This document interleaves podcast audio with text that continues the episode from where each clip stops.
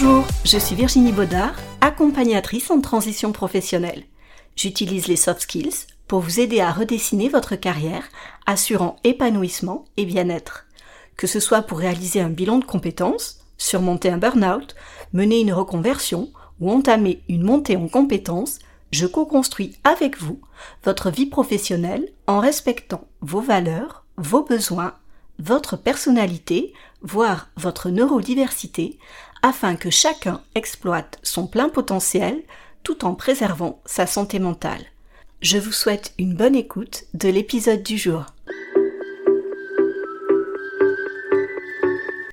Bonjour à tous et bienvenue dans ce nouvel épisode d'Eclosia où je vais tenter de répondre à une question qui touche chacun d'entre nous à un moment ou à un autre de notre carrière professionnelle.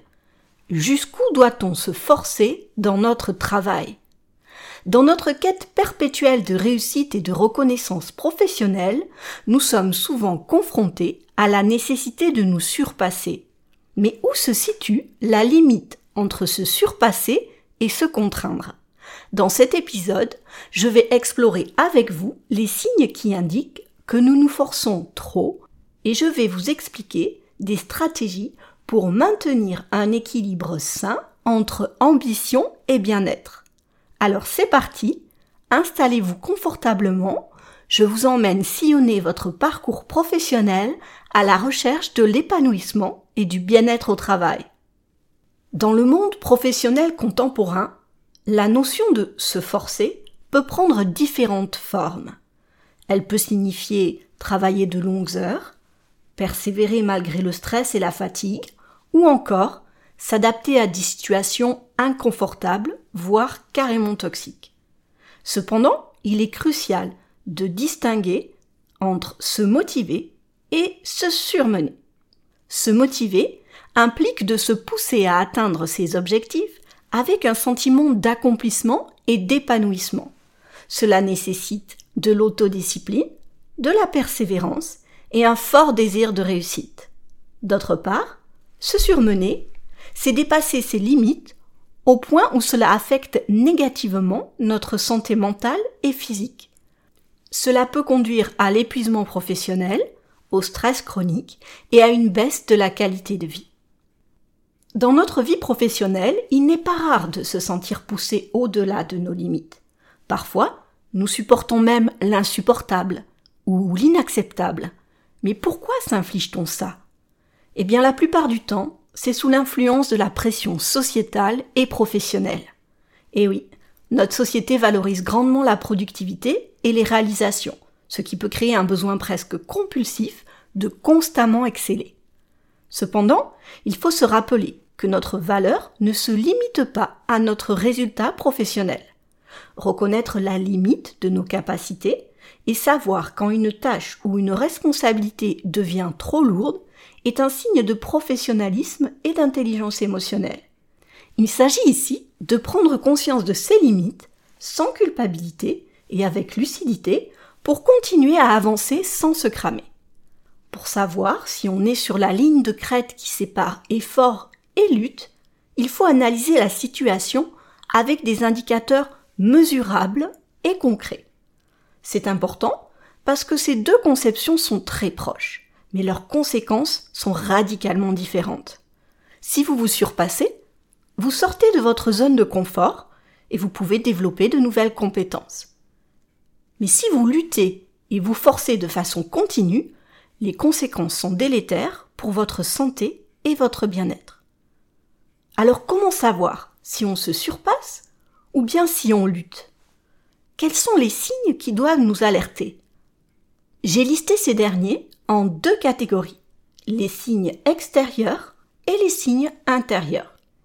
Il est essentiel de reconnaître ces signes de surmenage ou de mal-être et de comprendre que ces derniers nous aident à mettre en place derrière des stratégies pour préserver notre bien-être tout en poursuivant nos ambitions professionnelles. Commençons par les signes extérieurs qui montrent que vous allez trop loin dans votre effort et que j'ai répertoriés au nombre de sept.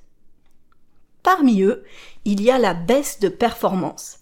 Cette situation se manifeste par une inefficacité croissante, ou bien des erreurs fréquentes et des difficultés à respecter les délais. Il peut aussi y avoir des conflits répétés. L'augmentation des conflits avec les collègues ou la direction peut indiquer une tension accrue et une incapacité à gérer les relations professionnelles de manière efficace. Dans le même état d'esprit, l'irritabilité ou les changements d'humeur sont révélateurs. Ces changements peuvent détériorer les relations avec les collègues, les clients et les supérieurs, créant un environnement de travail tendu et peu propice à la collaboration. Cela augmente également votre charge émotionnelle et puise dans vos batteries. Par ailleurs, un feedback négatif peut également être un signe extérieur. Si vous avez des retours constants sur la baisse de qualité de votre travail, ou des remarques sur votre comportement, votre investissement au travail, ou la qualité de votre communication, cela peut indiquer un problème sérieux dans votre approche du travail. Autre signe extérieur, des absences ou des retards répétés ou accrus.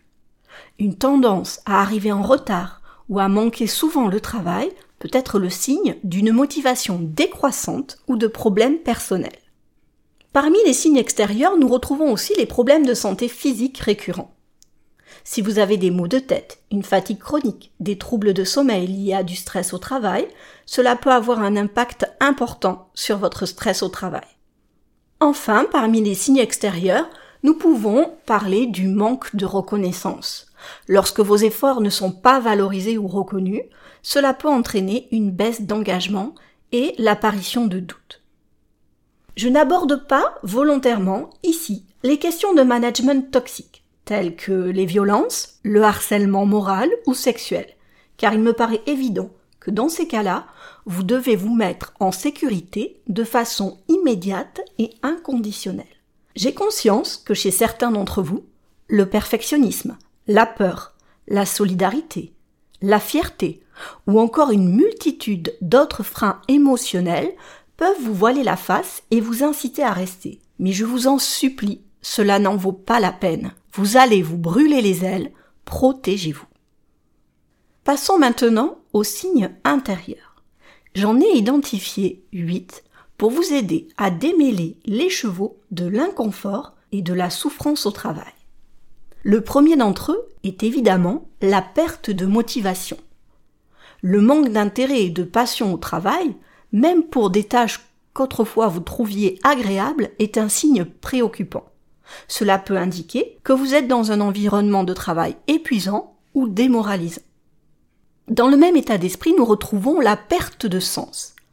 L'absence de sens dans le travail ou le sentiment que votre travail ne contribue pas significativement à un objectif plus large peut rendre difficile la justification de l'effort et de l'investissement personnel.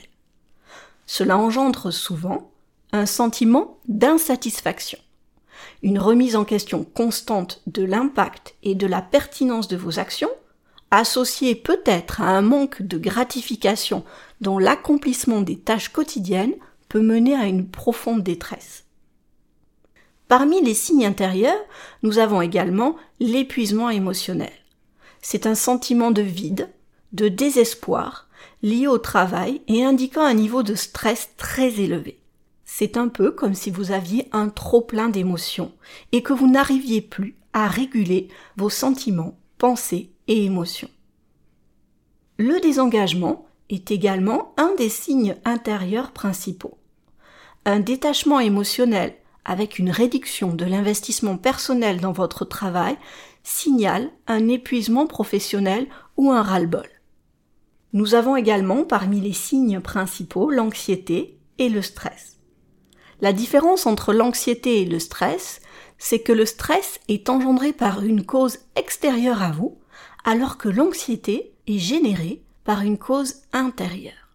Une augmentation de ces sentiments, en pensant au travail, peut indiquer que la pression est excessive. Généralement, c'est associé à un doute de soi et à une baisse de l'estime de soi. Les sentiments d'insuffisance et de doute sur vos capacités et vos réalisations professionnelles peuvent être le résultat d'un environnement de travail qui ne vous convient pas ou d'une surcharge de travail. Enfin, j'ai listé le désalignement de ces valeurs avec celles de l'entreprise.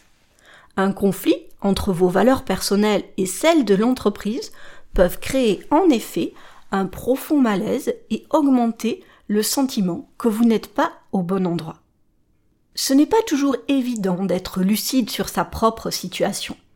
Nous sommes déviés de notre capacité à être objectif par de nombreux biais et des représentations.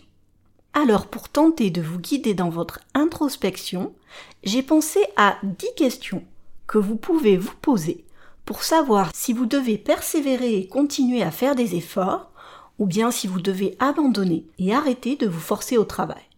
Je vais vous les énumérer. N'hésitez pas à mettre en pause ou à réécouter cet épisode pour bien prendre le temps de réfléchir à chacune de ces questions et d'apporter une réponse en fonction de la situation que vous vivez actuellement. Question numéro 1.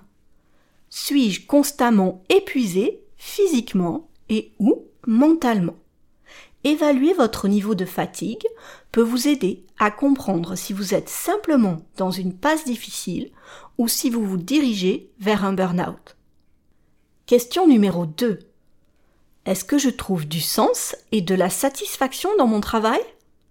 Réfléchissez à la gratification personnelle et professionnelle que vous tirez de votre travail. Cela vous indiquera si vos efforts en valent la peine. Question numéro 3. Mes efforts actuels contribuent-ils à ma croissance professionnelle? Déterminez ici si les défis auxquels vous êtes confrontés offrent des opportunités d'apprentissage et de développement ou s'ils sont simplement une source de stress. Question numéro 4. Ai-je l'impression de sacrifier ma santé et mon bien-être pour mon travail? Si votre travail a un impact négatif sur votre santé physique ou mentale, il est peut-être temps de reconsidérer vos priorités. Question numéro 5. Suis-je capable de maintenir un équilibre sain entre ma vie professionnelle et ma vie personnelle? L'équilibre travail-vie personnelle est un sujet sans fond. Il est pourtant crucial pour votre bien-être global. Si votre travail empiète constamment sur votre vie personnelle, il est important de réévaluer la situation. Question numéro 6. Ai-je essayé différentes stratégies pour améliorer ma situation sans succès? Si vous avez déjà tenté de changer votre approche ou de résoudre des problèmes sans amélioration, cela peut être un signe qu'il est temps de reconsidérer votre engagement. Question numéro 7. Quelles seraient les conséquences de continuer sur cette voie? Pensez ici aux répercussions potentielles à court et à long terme de poursuivre dans les mêmes conditions de travail. Question numéro 8. Quelles sont mes options si je choisis d'abandonner? Évaluer vos alternatives peut vous aider à comprendre si vous avez des opportunités viables en dehors de votre situation actuelle. Question numéro 9. Quel impact mon travail a-t-il sur mes relations? Considérez comment votre travail affecte vos relations avec votre famille, vos amis, vos activités personnelles, vos collègues et votre hiérarchie? Question numéro 10. Est-ce que j'écoute mon intuition sur ce qui est le mieux pour moi? Parfois, votre intuition peut être un guide puissant pour prendre des décisions difficiles. Souvent mystifiée, l'intuition n'a pas quelque chose de magique. C'est un ressenti profond et il faut parfois apprendre à décoder les signes qu'il nous envoie.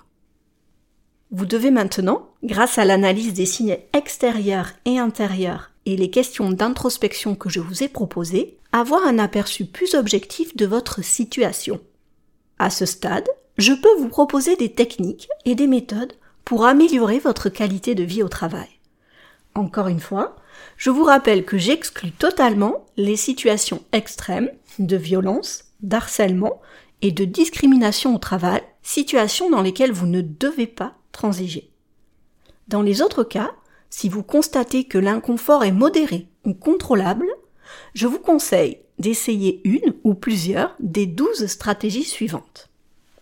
Stratégie numéro 1. Définir des limites claires. Établissez et respectez des horaires de travail stricts. Évitez les activités professionnelles comme répondre aux emails et aux appels en dehors de ces heures pour préserver votre équilibre travail-vie personnelle. Stratégie numéro 2. Établissez des routines saines.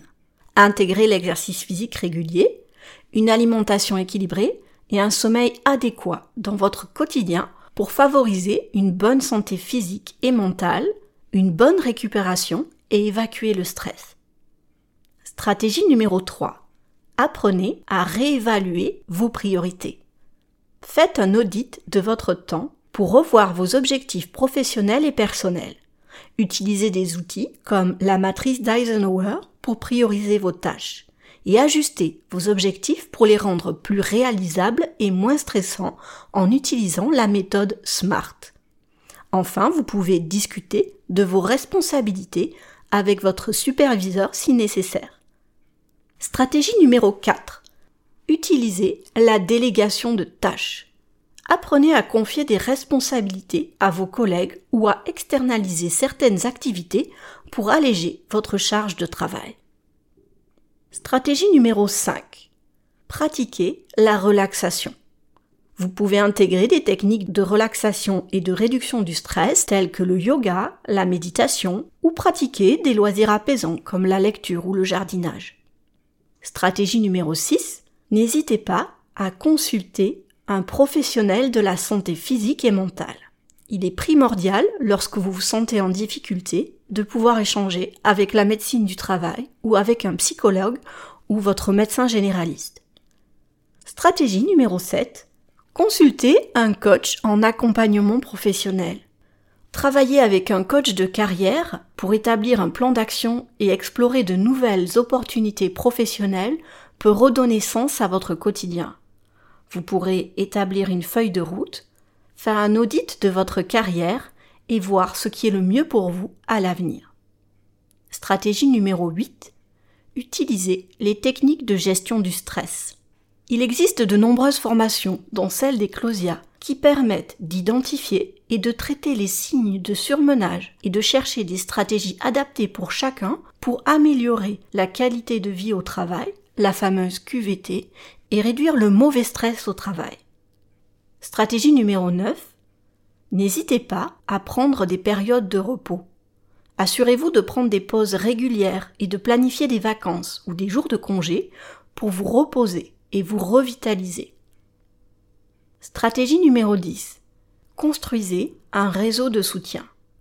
Développez un réseau avec des collègues, des mentors, des groupes de professionnels être un bon levier pour partager des expériences et des stratégies.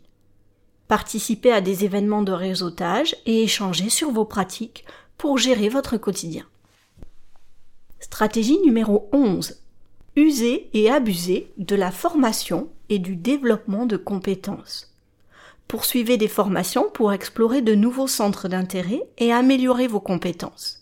Adoptez des stratégies pour renforcer votre résilience face aux défis professionnels. Je vous invite à vous rendre sur le site eclosia.com si vous voulez découvrir un panel de formations qui vous permettront de développer des compétences utiles pour mener une vie professionnelle alliant réussite et sérénité.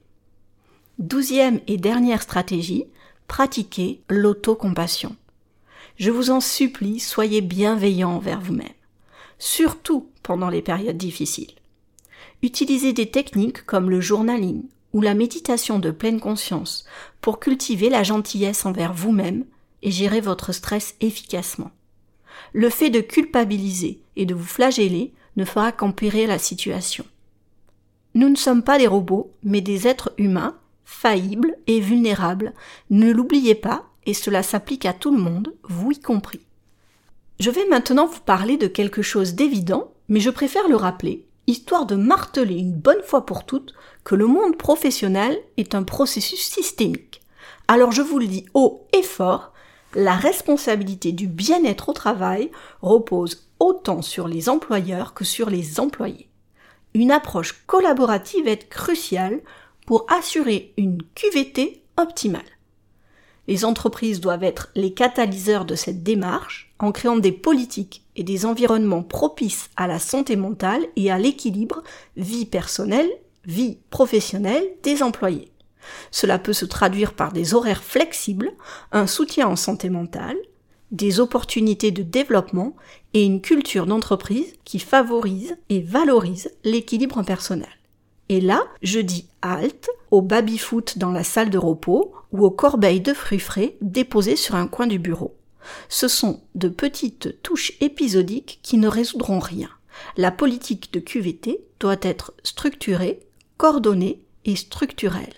Elle doit être organisée et pensée dans chaque moment de la vie du travailleur. Parallèlement, les employés doivent jouer un rôle actif en communiquant ouvertement leurs besoins et limites, en s'impliquant dans les initiatives de bien-être et en adoptant des stratégies personnelles pour gérer le stress et maintenir un équilibre sain. La coopération entre les employeurs et les employés, fondée sur une communication transparente et un engagement mutuel, est essentielle pour créer un milieu de travail où la qualité de vie et l'épanouissement professionnel sont non seulement visés, mais effectivement réalisés.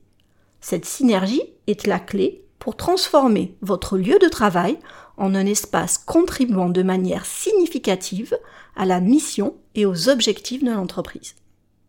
Vous l'aurez compris, l'enjeu de savoir si vous luttez ou si vous persévérez dans votre quotidien professionnel est énorme en termes de qualité de vie, de bien-être, de santé et de productivité. Et trouver le subtil équilibre entre persévérance et écoute de soi dans un milieu professionnel est une démarche délicate mais essentielle. Comment différencier l'effort du sacrifice au travail? Comment trouver le juste milieu entre persévérer dans des tâches exigeantes ou écouter ses propres limites pour prévenir un épuisement professionnel? La persévérance est souvent perçue comme une vertu, surtout dans un contexte où l'endurance et la résilience face aux défis sont hautement valorisées. Cependant, il faut différencier l'effort sain et constructif du sacrifice qui mène à l'épuisement et au burn-out, tristement à la mode dans notre société contemporaine. L'effort, dans son sens le plus positif, implique de se pousser vers des objectifs réalistes et enrichissants, en ressentant une forme de satisfaction et d'accomplissement. Cet effort devrait être alimenté par une motivation intrinsèque, c'est-à-dire qui vient de vous et pas de l'extérieur, un désir de croissance et un sentiment de progrès. En revanche, le sacrifice se produit lorsque cet effort commence à empiéter de manière significative sur votre santé mentale et physique, votre vie personnelle, et lorsque le travail devient une source de stress chronique et d'insatisfaction. Alors pour naviguer entre ces deux extrêmes, il est important de développer une écoute attentive de soi. Et c'est le conseil clé. Écoutez-vous. Cela signifie qu'il faut être conscient de ses limites, identifier les signes de fatigue et de stress et savoir à quel moment vous devez faire une pause ou demander de l'aide. Vous pourrez alors réévaluer vos objectifs pour vous assurer qu'ils sont alignés avec vos valeurs et vos aspirations personnelles. Ainsi, en équilibrant judicieusement la persévérance avec l'écoute et le respect de soi, il est possible de maintenir un engagement professionnel soutenu tout en préservant votre bien-être général. Maintenant que je vous ai raconté tout ça, vous allez me dire oui, et après. Ne vous inquiétez pas, j'y arrive. À l'issue de votre questionnement, vous avez deux options qui s'offrent à vous. Rester dans votre travail actuel ou vouloir partir. Et je vais traiter les deux cas. Lorsqu'on a établi qu'il est temps de changer de travail, l'accompagnement et la préparation à ce changement sont essentiels pour une transition réussie et sécure. Cela commence par une auto-évaluation approfondie pour définir clairement vos intérêts, vos compétences et vos objectifs professionnels. Il peut être bénéfique de travailler avec un coach professionnel qui pourra vous fournir des conseils personnalisés et un soutien tout au long du processus. Vous pouvez faire un bilan de compétences, préparer une feuille de route pour mettre en musique votre transition professionnelle et décider de développer de nouvelles compétences via des formations pour par exemple préparer un side project ou un changement plus radical. Dans le même esprit, la mise en réseau est également à prendre en considération. Lancez-vous, participez à des événements professionnels, utilisez les plateformes en ligne qui peuvent ouvrir de nouvelles portes, Mettez à jour votre CV et vos profils professionnels en ligne et mettez l'accent sur vos expériences les plus pertinentes pour le type de poste que vous recherchez. En revanche, si vous décidez de rester dans votre emploi actuel, le job crafting peut être une approche efficace pour améliorer votre satisfaction et votre épanouissement au travail. Je vous conseille d'écouter l'épisode numéro 4 de ce podcast sur le job crafting si vous voulez en découvrir plus. Cette méthode consiste à réorganiser ou redéfinir votre travail pour mieux l'aligner avec vos intérêts, vos compétences et vos passions. Cela peut inclure la modification de certaines tâches, l'ajout de nouvelles responsabilités qui vous motivent, ou même le changement de votre environnement de travail pour le rendre plus stimulant. Le job crafting nécessite une communication ouverte avec votre manager pour discuter des ajustements possibles et trouver un équilibre qui bénéficie à la fois à l'employé et à l'entreprise. Des formations ou des ateliers sur la gestion du temps, la gestion du stress, l'intelligence émotionnelle, ou de façon générale sur les soft skills peuvent également être des leviers intéressants à explorer pour se créer un environnement de travail serein. Eclosia propose ces formations, que ce soit en individuel ou bien en groupe en entreprise, et n'hésitez pas à aller jeter un œil sur notre site internet eclosia.com. En fin de compte, que vous choisissiez de changer de travail ou de réinventer votre poste actuel, l'important est de prendre des mesures proactives pour assurer votre bien-être et votre épanouissement professionnel. En conclusion, j'aimerais vous apporter un dernier conseil. La question de savoir jusqu'où se forcer au travail soulève des enjeux cruciaux autour du bien-être mental et physique dans l'environnement professionnel. Dans une société où la réussite est souvent mesurée en termes de productivité et d'accomplissement, il devient indispensable de savoir connaître ses limites personnelles et les premiers signes de surmenage ou de saturation. La santé mentale est souvent négligée dans le cadre professionnel, mais elle mérite une attention particulière, surtout face à l'augmentation des cas de burn-out. Il est alors impératif de prendre en compte le temps et les efforts nécessaires pour se remettre d'un épuisement professionnel et de ne pas sous-estimer l'importance de l'écoute de son intuition. Trouver un équilibre entre la persévérance et l'écoute de soi est décisif. Si vous arrivez à identifier les premiers signes et mettre en place des mesures proactives pour les arrêter, que ce soit par le changement de travail ou par le job crafting, vous aurez tout gagné. Les employeurs ont un rôle clé à jouer en créant un environnement qui soutient la santé mentale et physique de ses employés en collaborant et en communiquant ouvertement, vous pouvez vous aussi créer un milieu de travail où la QVT sera à l'honneur et activement encouragée. En fin de compte, équilibrer persévérance avec écoute de soi n'est pas seulement bénéfique pour notre bien-être personnel, mais aussi pour notre réussite professionnelle à long terme et pour la réussite de l'entreprise à laquelle on appartient. Je vous encourage à réfléchir sur votre propre expérience professionnelle. Prenez le temps de vous demander si vous vous forcez de manière saine ou si vous frôlez le burn-out.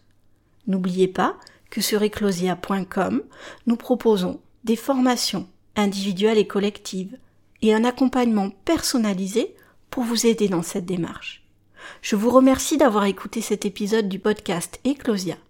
J'espère que vous avez trouvé des informations utiles et inspirantes pour réinventer votre quotidien professionnel et y trouver plus d'épanouissement. Si c'est le cas, n'hésitez pas à partager ce podcast et à le noter sur la plateforme d'écoute que vous utilisez. Votre soutien est essentiel pour nous aider à toucher et à inspirer davantage de personnes. Je vous souhaite une très belle journée et je vous dis au prochain épisode dans 15 jours.